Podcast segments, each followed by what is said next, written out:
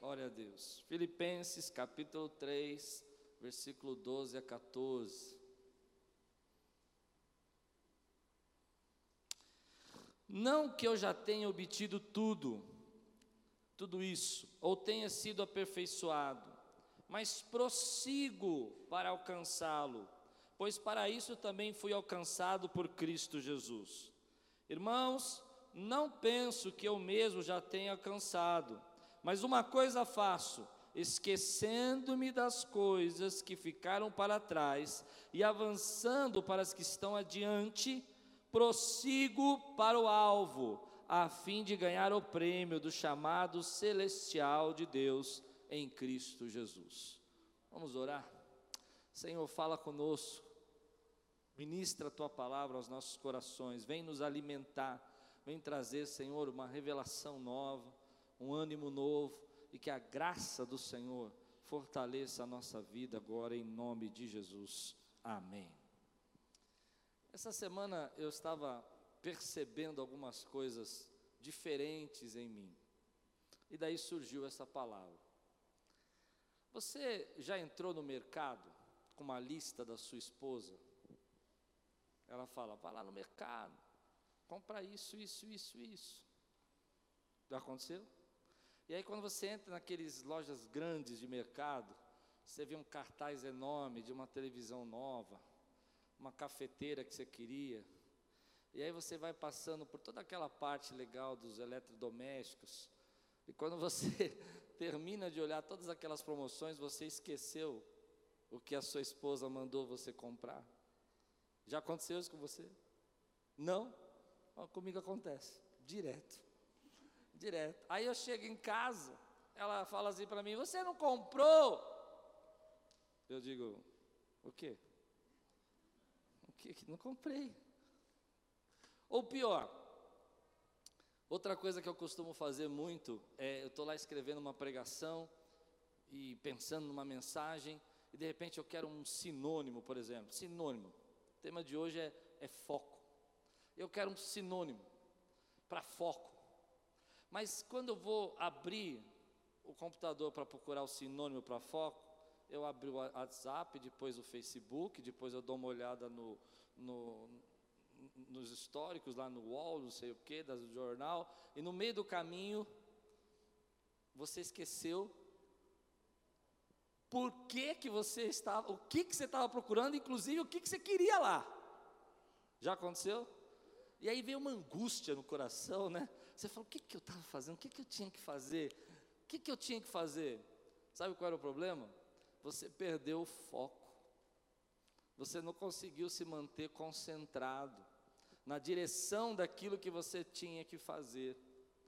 E essa mesma situação de não saber muito bem, de se distrair e perder o foco e gerar essa angústia no coração, ela acontece na nossa vida também. Tem muita gente, inclusive eu, se não tomar cuidado, a gente começa a ter uma série de oportunidades e decisões e problemas e coisas para fazer que nós esquecemos o que estamos fazendo e por que estamos fazendo e para onde queremos ir e qual é o alvo que nós queremos alcançar.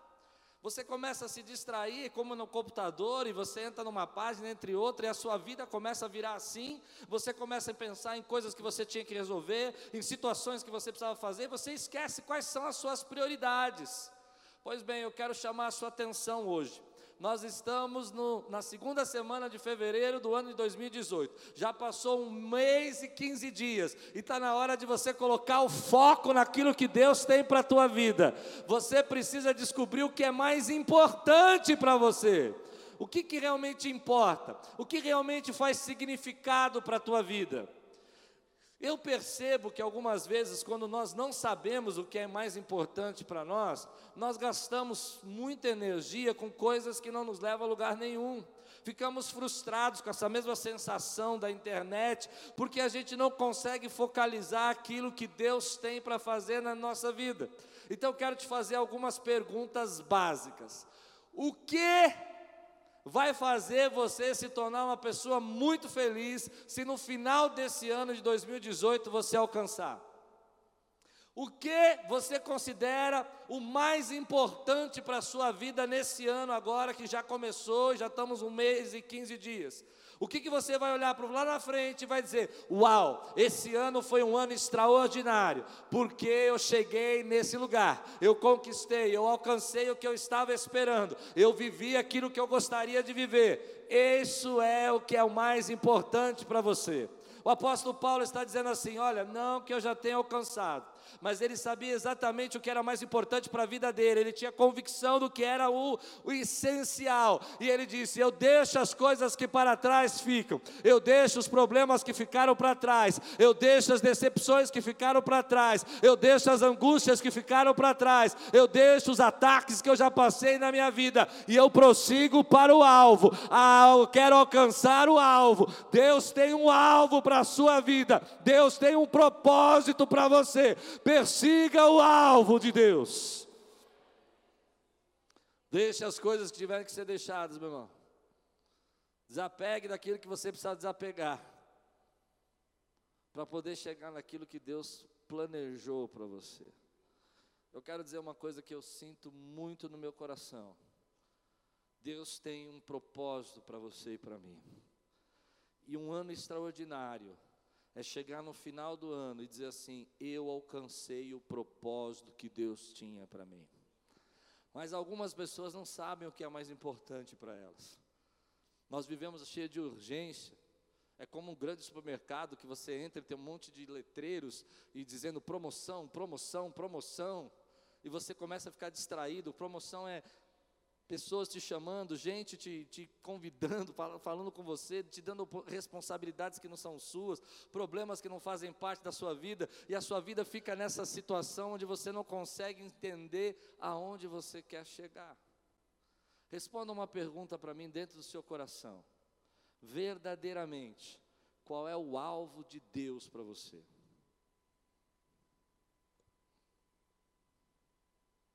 Se você não sabe, Dia 7 do 3, Escola de Voluntários. Plim, plim, continua. Vou fazer na Escola de Voluntários isso. Vamos descobrir o seu chamado. Vamos descobrir o seu propósito. Porque quando você não sabe o que é mais importante na sua vida, você vive essa angústia. Essa angústia de você esquecer. Passou o dia inteiro, fez tanta coisa, mas chega no dia você está angustiado, triste, porque você acha que não fez nada do que deveria ter feito. Já sentiu isso no coração? Porque você não está dentro do propósito que Deus tem para você. Eu entendo que uma das coisas mais importantes para Quírios, esse é o meu alvo, para a nossa igreja, em 2018, é fazer discípulo.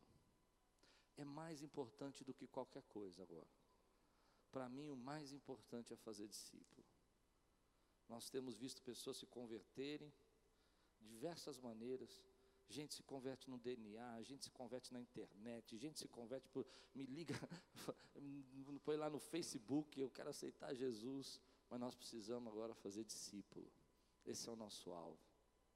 Quando você não enxerga exatamente o seu alvo, a sua visão fica desfocada. Você não tem foco. Eu quero mostrar isso para vocês aqui. Estão preparados? Está vendo?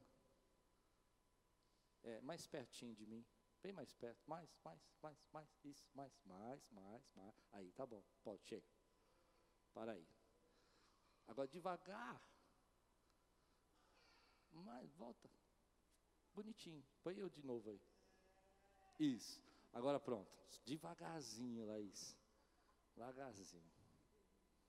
Essa é a visão de quem não tem foco a visão vai ficando turva. Você não sabe exatamente o que você tem que fazer. Você não consegue enxergar as coisas que você precisa resolver primeiro. Você não tem a força necessária, nem o impacto necessário, porque a sua visão está assim. Ó. Mas quando você focaliza alguma coisa, quando você começa a focalizar então você começa a ver com nitidez aonde você quer chegar. Você está andando assim, ó. Está tudo embaçado. Está tudo, tudo turvo. Porque você não define o que é a sua prioridade. está tudo, tudo confuso na sua vida, porque você ainda não sabe exatamente o que é o alvo para você. Deus tem um alvo para as nossas vidas. Focaliza no alvo que Deus tem para você.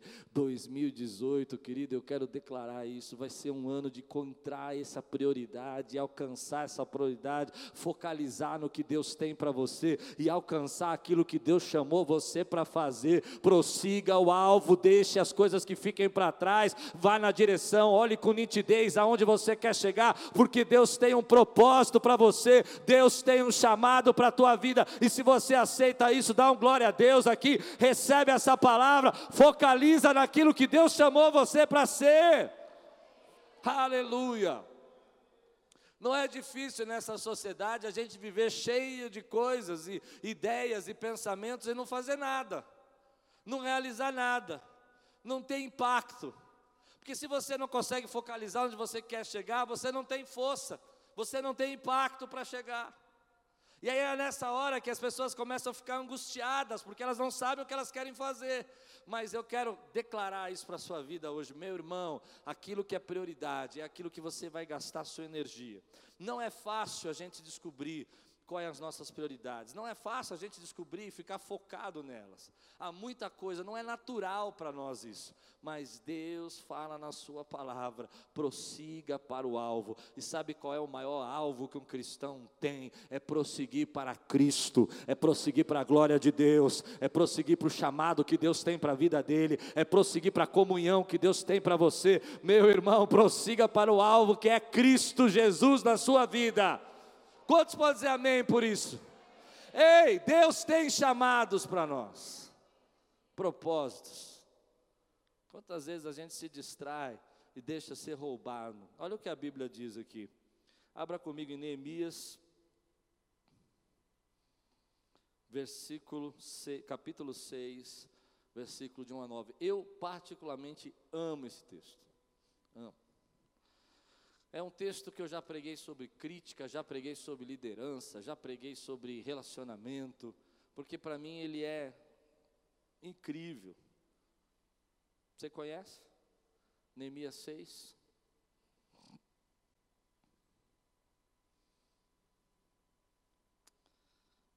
Neemias era o copeiro do rei, estava lá na Babilônia.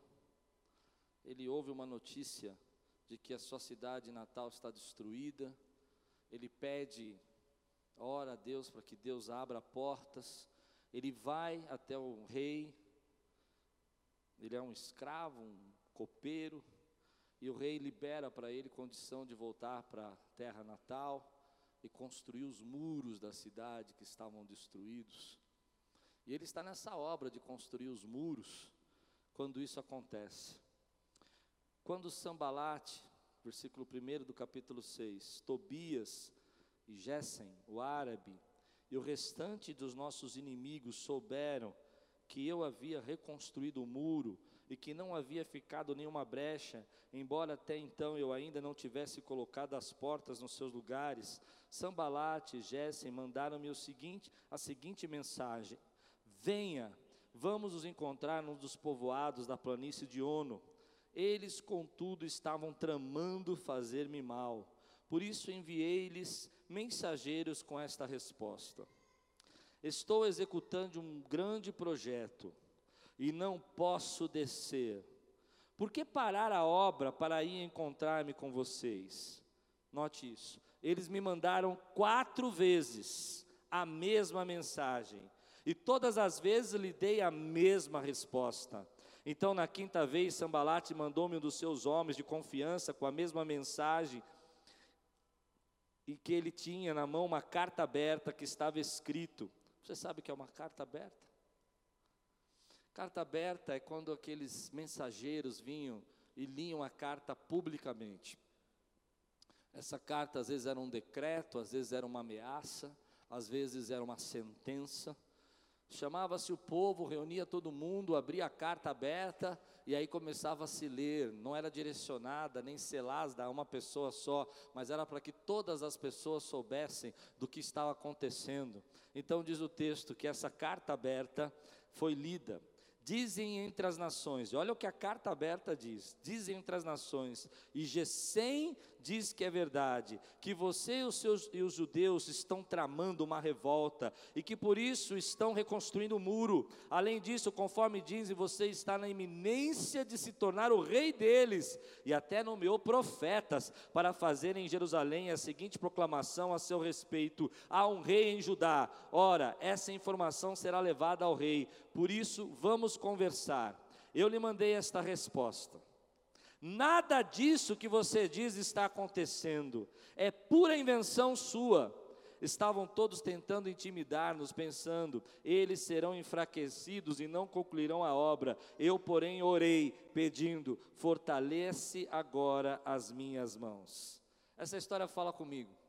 Fala comigo porque Neemias está fazendo uma obra de construir o templo e conseguir levantar os muros, perdão, muros, e está fazendo isso para que a cidade seja fortificada de novo, mas de repente começa uma calúnia, uma crítica, uma palavra, uma sentença sobre ele, dizendo assim: olha, uma mentira, dizendo: olha, você está fazendo isso para se nomear rei, é isso que você tem intenção. Os muros já estavam prontos, já estavam fechados, mas os as portões não tinham sido colocados, e eles começam a ameaçar o povo, dizendo: isso é uma revolta. Você pode imaginar que se isso saísse no, caísse no ouvido do imperador, ele ia poder dizimar aquela cidade, ele ia acabar com os judeus, ele ia acabar com aquele restante, os remanescentes que tinham ficado. Mas eu acho lindo essa história, porque Neemias nos ensina a não perder o foco. Meu irmão, você às vezes vai receber críticas na sua vida, vai ter pessoas que vão falar coisas duras a seu respeito, inclusive mentiras a seu respeito, mas Neemias diz: Ei, eu tenho uma grande obra para realizar e eu não posso parar, eu tenho uma grande obra para realizar realizar, eu não posso ficar dando atenção ao que as pessoas estão dizendo, eu tenho uma grande obra para realizar, eu não posso ser intimidado por ameaças, por calúnias, por boatos que se levantam. Eu tenho uma grande obra para realizar. Você tem uma grande obra para realizar. Deus tem uma grande obra para realizar na sua vida e você não pode parar. Primeira vez ele diz: Olha, vem aqui conversar. Eu não posso parar porque eu tenho uma grande obra na minha vida. Segunda vez, eu não posso parar porque eu tenho uma grande obra na minha vida. Terceira vez, eu não posso parar porque eu tenho uma grande obra na minha vida. Quarta vez, eu não posso parar porque eu tenho uma grande obra de Deus na minha minha vida. Você não pode parar, porque Deus tem uma grande obra na sua vida. Hum. Mas não é fácil. Tem que ter muito controle emocional. Tem que saber mesmo ser senhor das suas emoções. Porque quando você recebe uma crítica, ou recebe uma palavra, ou vem uma ameaça, ou alguém diz uma calúnia ao seu respeito, é muito fácil você ficar triste, dizer: olha, por que, que eu estou fazendo isso?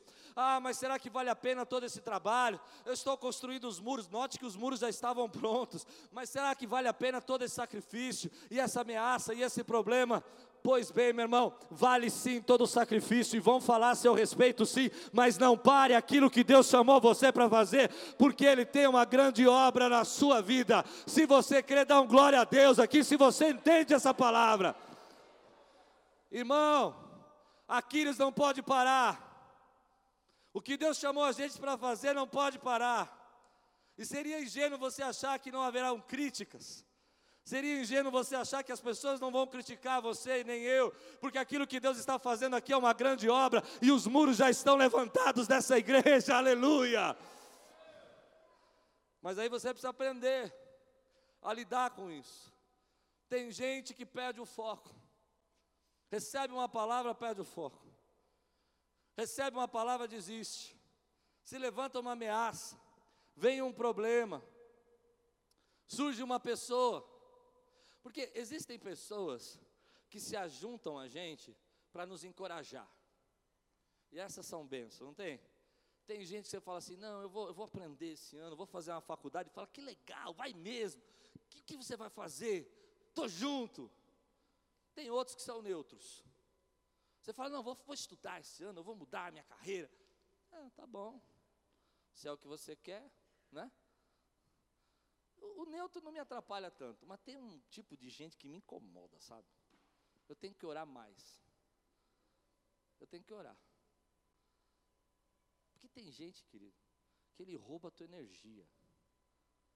Ah, vocês não gostaram do que eu falei. Não tem? Ladrão de sonho, assaltante de propósito de Deus. Não tem? Bandido de chamado de Deus. O camarada chega e fala assim: Não, Deus está falando comigo que eu tenho que fazer. Você, não, isso não vai dar certo.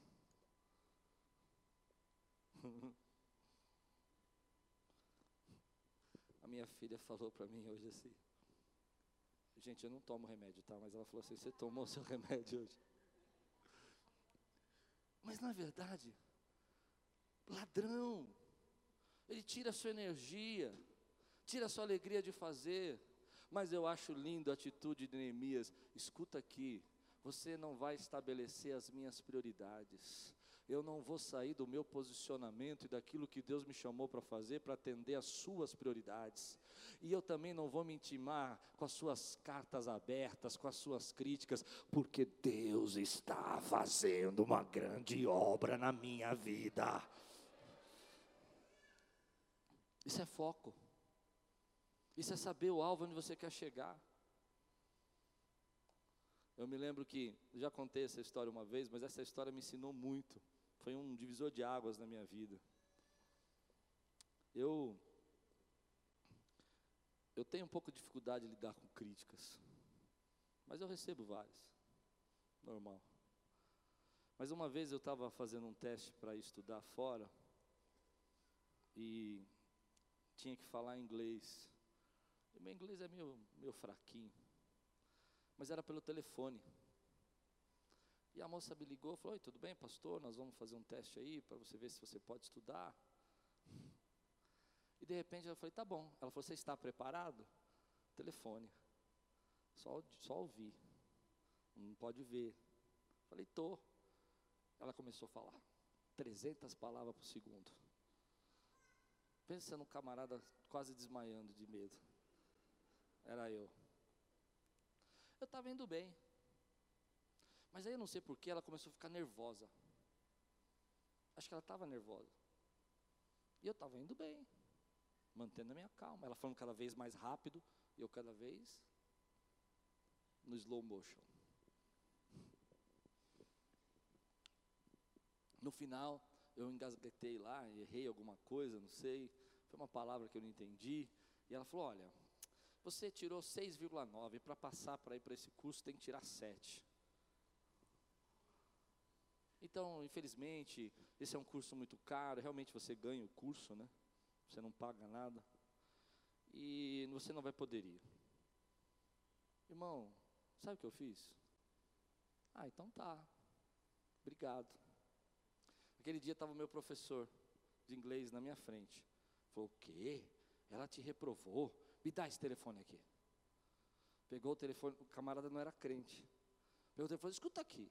Eu sou o professor dele, eu vi o, curso, o teste que você deu para ele. Eu vou dizer para você, nem eu passava nesse. A senhora está muito nervosa. Aí ele começou a discutir com ela, eu só assistindo. Eu falei, ah, mas não é de Deus. Não perca o foco. Não deixe as críticas desviarem você. No dia seguinte, essa mulher me ligou. Falou, pastor, posso falar com você? Falei, pode. Eu queria lhe pedir perdão.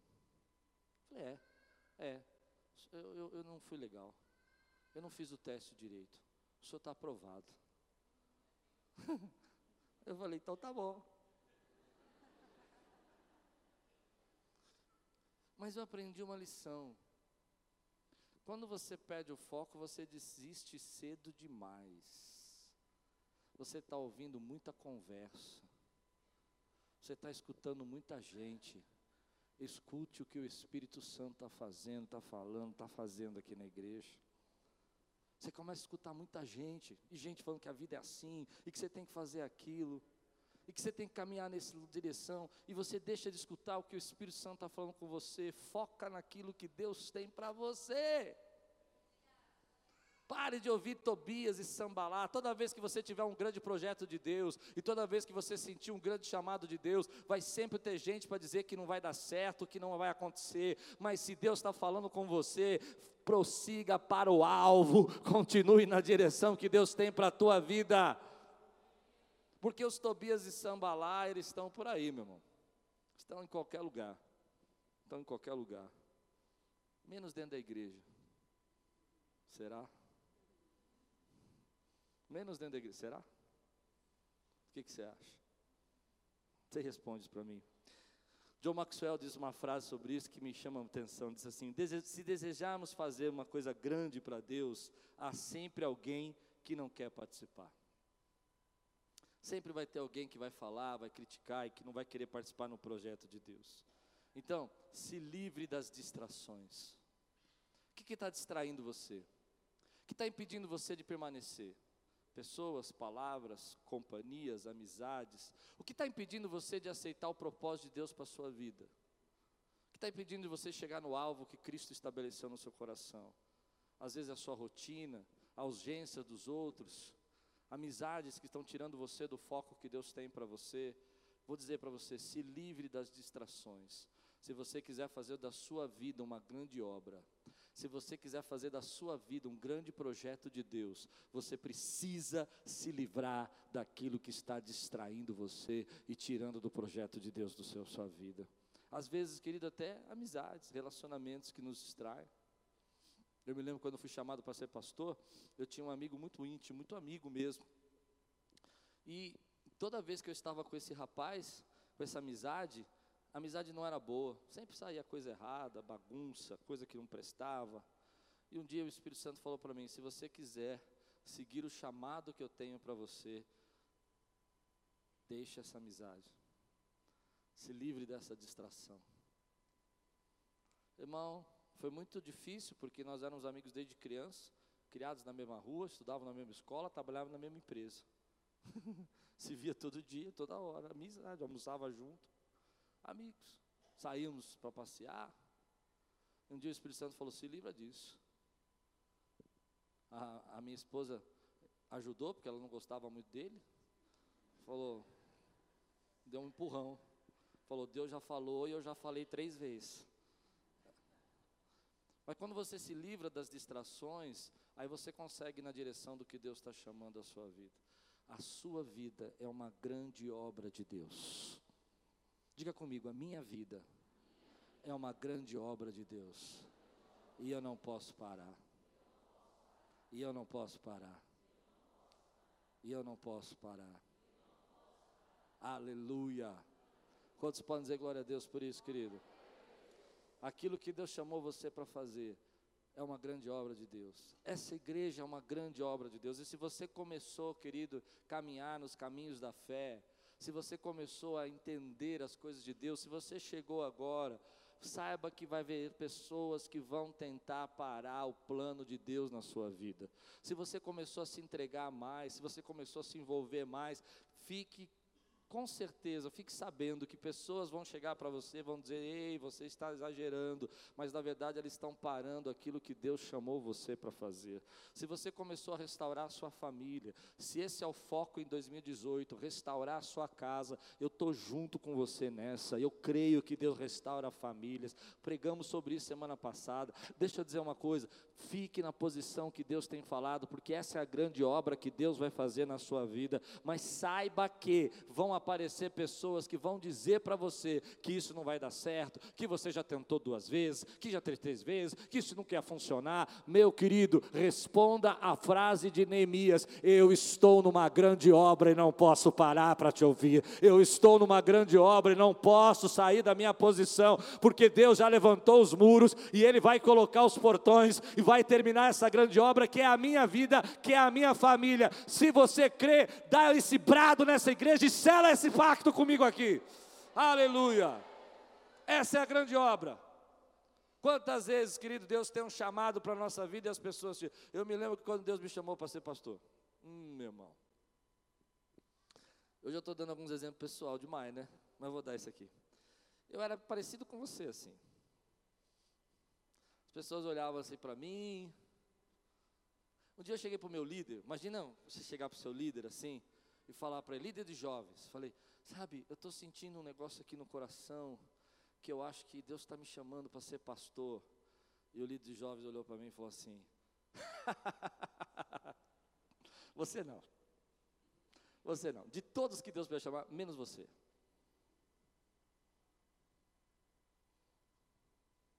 Aí eu me lembro que, na época, o pastor da igreja, era o, Ed, da Ibabe, eu era de lá, né? E aí eu cheguei para ele, muito bonito isso que ele fez. Ele chegou para ele e falou assim: Eu sinto que eu sou pastor, mas o irmão disse lá que eu não. Ele olhou e falou assim: Por que você não? Ah, porque eu não me sinto pronto, preparado. E ele disse assim: Eu sou pastor há 10 anos e não estou pronto, e você quer já estar pronto, nem começou ainda. Tem gente que te empurra, tem gente que puxa você para baixo. Se livre das distrações. Se livre das distrações. A tua vida é uma grande obra de Deus em nome de Jesus. Grande obra de Deus. Sua família é uma grande obra de Deus. Eu não sei, eu sinto no meu coração. É engraçado isso. De manhã eu não fiz isso. Eu sinto no meu coração que você levante sua mão agora. Levante sua mão. Ore comigo. Senhor, a minha vida, a minha família é uma grande obra. E eu não posso parar. Toda crítica, toda acusação, eu repreendo em nome de Jesus. Aleluia. Você pode aplaudir o Senhor, querido. Você pode dizer glória a Deus por isso. Aleluia. Se livre das distrações. Sabe por quê? Olha o que a Bíblia fala. 1 Coríntios capítulo 9, versículo 24 a 26. Às vezes nós não entendemos porque a nossa vida está sem efetividade, sem impacto. Você não tem foco você não tem direção, você está deixando as pessoas influenciar você, e aí você começa a viver uma vida que não tem resultado, não tem impacto. Vai passar mais um ano, vai mudar o calendário, e você acha que o calendário vai resolver seus problemas, sabe? É, 2018 para 2019, isso resolve minha vida. Não, calendário não resolve a sua vida. O que resolve a sua vida é fazer como o apóstolo Paulo diz aqui, Olha o que ele diz aqui, 1 Coríntios 9, 24 a 26. Vocês não sabem que de todos os que correm no estádio, apenas um ganha o prêmio? Corram de tal modo que alcance o prêmio. Todos que competem nos jogos se submetem a um treinamento rigoroso para obter uma coroa que logo perece, mas nós o fazemos para ganhar uma coroa que dura para sempre. Foco você tem uma coroa que dura para sempre.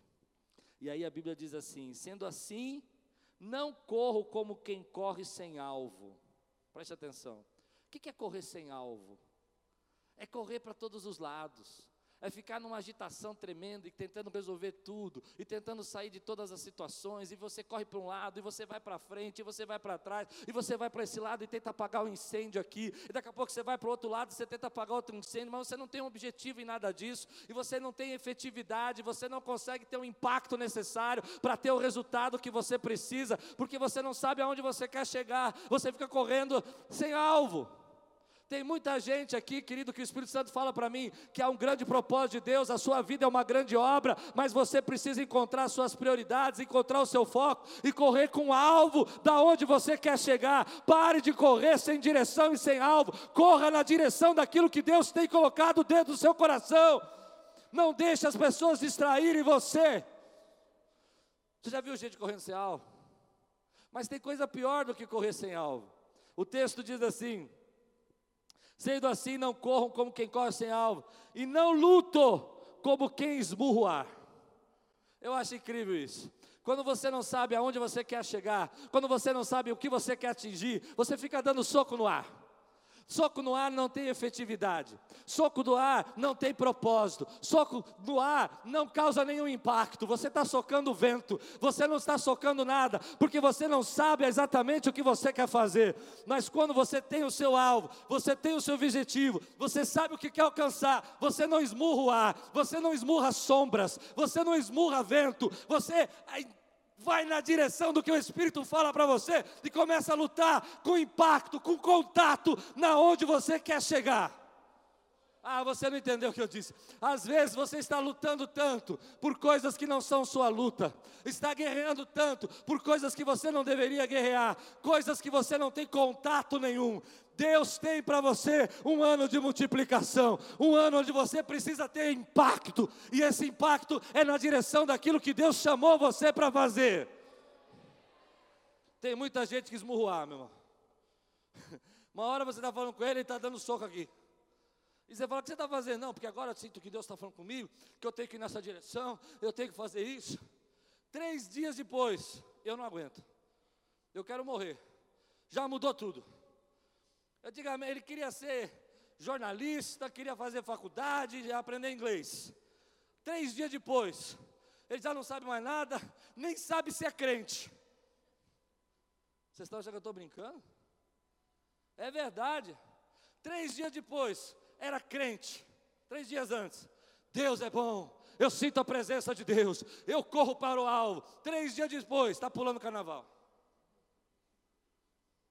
De manhã falaram misericórdia. Eu achei que vocês aceitaram melhor. Cadê o alvo, meu irmão?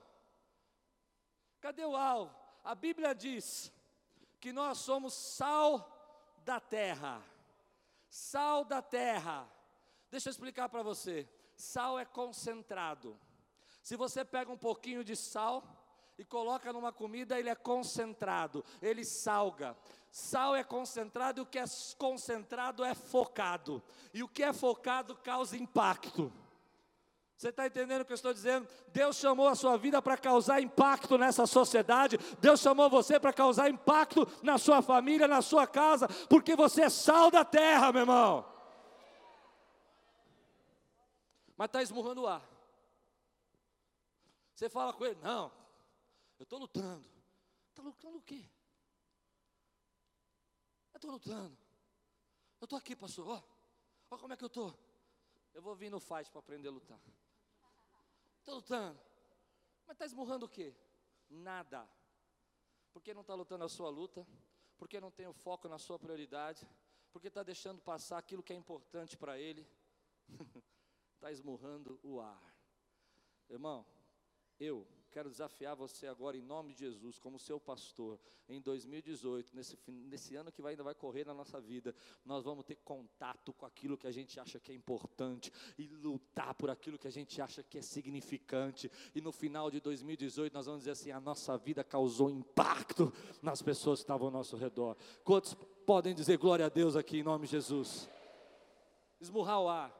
É terminar o ano e você falar, nossa, não fiz nada que eu tinha que ter feito. Tudo que eu prometi que ia fazer, não fiz nada. Está esmurrando o ar. Tudo que Deus colocou no meu coração, eu não fui buscar. Está esmurrando o ar. Está lutando com sombra. E tem gente que é engraçado. Eu, eu conheço gente assim, que fica esmurrando o ar e fala, nossa, eu estou lutando muito. Está lutando por quê? Não tem revide, não tem crítica. Esmurrar o ar, você não tem, o vento não ataca de volta, não é? Tá não, mas eu luto demais, não está nada. Você não está fazendo nada que Deus mandou você fazer? Pronto, falei. Ah, essa vocês não gostaram. Mas sabe o que é verdade, meu irmão? Eu já fiz isso. Uma vez eu me lembro que estava tão cansado, fazendo tanta coisa, porque igreja é engraçado, se você começa a, a evangelizar, por que, que você tá, não faz discípulo? Aí você começa a fazer discípulo, por que, que você não está evangelizando? Aí você começa a evangelizar, por que, que você não está discipulando? Aí você começa a discipular, por que, que você não está consolidando? Você não está consolidando. Não para. Aí o Espírito Santo falou para mim: sabe o que você está fazendo? Você está esmurrando o ar. Você não está fazendo a única coisa que eu dei a você como prioridade esse ano. Porque não tem prioridades. Prioridade é uma palavra sem plural. Você tem prioridade. Prioridade. Um. Depois você pode pôr em segundo lugar, dois. Mas a prioridade da nossa vida é ser sal da terra é causar impacto aonde a gente chega, é transformar, é perseguir o alvo pela coroa que é Cristo. Pessoas estão falando e você está deixando ele roubar sua coroa. Sua coroa é preciosa, querido. Você tem uma coroa. Quantos creem nessa coroa aqui? Eu quero ver uma vida que cause impacto. Quero terminar esse ano e dizer assim: Uau, eu não esmurrei o ar. Eu tive contato com as lutas que eu precisava ter e venci todas elas, porque maior é o que está em mim do que o que está no mundo. Quantos podem dizer glória a Deus por isso? Causa impacto. Causa impacto. Causa impacto no que Deus chamou você para fazer. Se levante e vai na direção do chamado de Deus. Eu quero terminar. Você me dá mais cinco minutos. Olha o que a Bíblia diz aqui, último texto que eu quero usar. Colossenses capítulo 3, versículo 15. Hoje de manhã, quando terminou a pregação, uma irmã mandou um, áudio para mim falando assim: Pastor, nos ajuda a achar o mais importante. Nos ajuda a encontrar aquilo que eu deveria me dedicar, meu chamado, meu propósito, o mais importante da minha vida. E eu uso essa regra. Colossenses capítulo 3, versículo 15. Que a paz de Cristo seja o juiz em seu coração. Que a paz de Cristo seja o juiz em seu coração. Toda emoção tem a sua necessidade, toda emoção tem o seu valor. Tudo que Deus criou de emoção é importante para nós. Alegria é importante, não é? Até mesmo a, a, ira é importante. Você reagir, ter uma reação, não é? Se você não tem nenhuma reação, você fica pacato. A tristeza é importante para você chorar, para você ter consciência do que está acontecendo ao seu redor. A tristeza revela as fragilidades da vida. Mas tem uma, uma emoção que a gente não sabe lidar, que é a angústia. Para mim, a angústia é a falta de paz. Quando você está angustiado é porque você perdeu a paz. E a Bíblia diz que a paz de Cristo seja o juiz no seu coração. Amém? Então, se você está tomando uma decisão e você não tem o foco, você não sabe onde quer chegar, não tem um propósito, não tem uma prioridade, com certeza você vai tomar decisões ruins. É muito mais fácil tomar uma decisão ruim quando eu não sei o que eu quero fazer. Então, qualquer oportunidade que surgir, qualquer promoção que aparecer, eu vou gastando, vou fazendo, porque eu não tenho uma prioridade na minha vida. Algumas pessoas vivem assim, elas não têm nenhuma prioridade. Ela entra no mercado, vê uma promoção, gasta tudo que tem, não tem uma prioridade, assiste todos os, os seriados da Netflix, não tem uma prioridade. Muita gente toma decisões ruins porque não sabe exatamente onde quer chegar. Mas a Bíblia está dizendo para nós nesse texto que a paz é o juiz. Então toda vez que você está em angústia, escute, esse é um segredo que eu quero compartilhar com você. Toda vez que seu coração está angustiado, toda vez que você trabalhou o dia inteiro e quando você termina o dia você fica triste, angustiado e sem paz, eu vou dizer o que é. Toda emoção é boa e ela está dando um sinal para você, um alerta que você deixou de lado o que era o mais importante. Essa paz, querido, diz para mim, por exemplo, se alguém está dizendo, olha, faça isso, ou faça aquilo, e o Espírito Santo está me dando um direcionamento e um norte, e lá que eu quero chegar, e essa é a minha prioridade. A paz diz para mim, olha, você pode até estar tá dizendo alguma coisa a meu respeito, mas eu estou em paz, porque eu estou fazendo aquilo que eu acredito ser a prioridade, a maior obra de Deus na minha vida. Tem muita gente, querido, que está sem paz. E por que está sem paz? Porque não sabe o que é importante.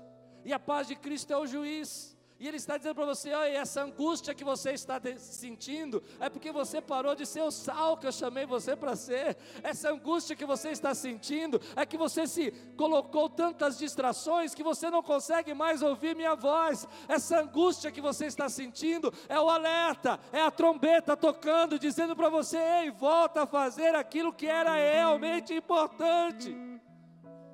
Na minha vida, querido, eu, eu tenho uma coisa comigo. quando eu começo a sentir que eu estou sem paz, eu vou para o meu quarto, tranco a porta, pego o meu caderno, começo a escrever, e eu fico perguntando para Deus: Deus, o que, que realmente é importante de tudo que eu tenho que fazer? E aí o Espírito Santo fala para mim: Ei, filho, isso é o que eu estou lhe dizendo para fazer, isso é o importante, e sempre que você está naquilo que Deus chamou você para fazer, nessa grande obra que é a tua vida, que é o mais importante, você tem paz. Tem muita gente que perdeu a paz, está angustiado o dia inteiro, trabalha muito, não tem efetividade, não tem impacto, não tem resultado, não tem foco. E aí o coração está falando que essa angústia é o seu alerta para você voltar àquilo que é a prioridade de Deus para a sua vida. A nossa salvação, a presença do Espírito Santo em nós, aquele primeiro toque que você teve quando você se converteu, lembra dele? aquele chamado que você sentia, aquela paz, de ter certeza que você estava fazendo aquilo que Deus mandou você fazer.